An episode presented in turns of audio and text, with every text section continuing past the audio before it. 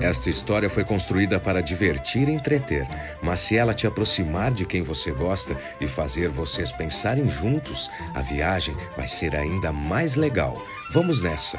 Começa agora os Contos da Cata. Rosa Louis Macaulay Em Montgomery, capital do Alabama, ao sul dos Estados Unidos, a partir de 1900, implantaram uma lei que os primeiros bancos dos ônibus eram somente para passageiros brancos.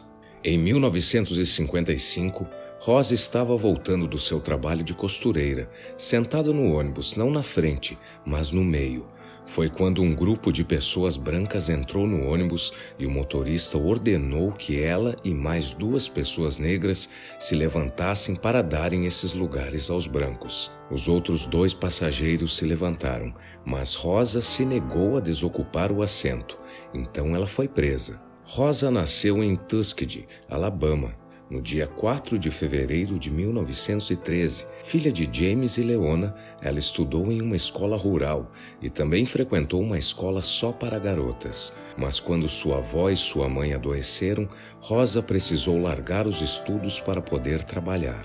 Com quase 20 anos de idade, casou-se e assumiu um sobrenome quase tão forte quanto seu nome. Agora ela era Rosa Parks. Naquele ano de 1955, após a saída de Rosa Parks da prisão, onde dois grandes amigos ajudaram pagando a fiança, começou uma série de protestos simpatizantes pela causa, principalmente dos trabalhadores negros. Começaram a ir para o trabalho a pé, fazendo com que os ônibus praticamente ficassem sem passageiros. Muitas cantoras e artistas da época apoiaram o movimento pacífico. Neta de escravos, Rosa sabia que sem luta não seria possível passar por uma etapa tão difícil para os negros. Ela sabia que aquele momento da sua reclusa em ceder o assento do ônibus para uma pessoa unicamente por não ter a mesma cor que ela entraria para a história da civilização. Mas acho que ela não imaginava tanto. Esse manifesto durou um pouco mais de um ano e deixou um grande prejuízo para a cidade, o estado e o país.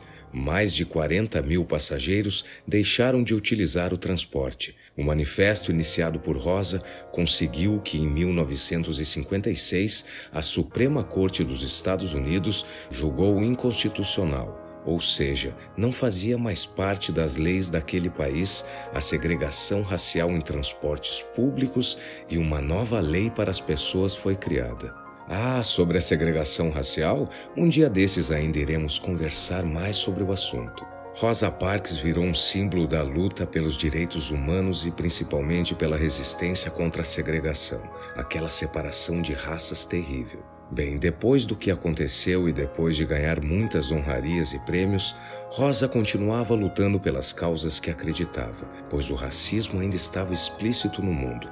Em 1992, ela publicou um livro sobre a sua história. Em 2002, saiu até um filme contando esse fato heróico e histórico. Até hoje, o ônibus em que Rosa Parks voltava do trabalho está lá inteirinho em um museu em Montgomery, que recebeu o seu nome. Rosa Parks faleceu em 2005 com 92 anos. Seu ato de resistência ficou para a história, mas o mais importante é que ele fique em nossas vidas. Agora é a hora da experiência mais gostosa, a troca de ideias. Conversem, compartilhem. A história só vale a pena quando lembrada. E quando tiverem um tempinho, conheçam o projeto Bons Ouvidos, padrim.com barra Contos da Cata. Vocês também têm histórias para contar.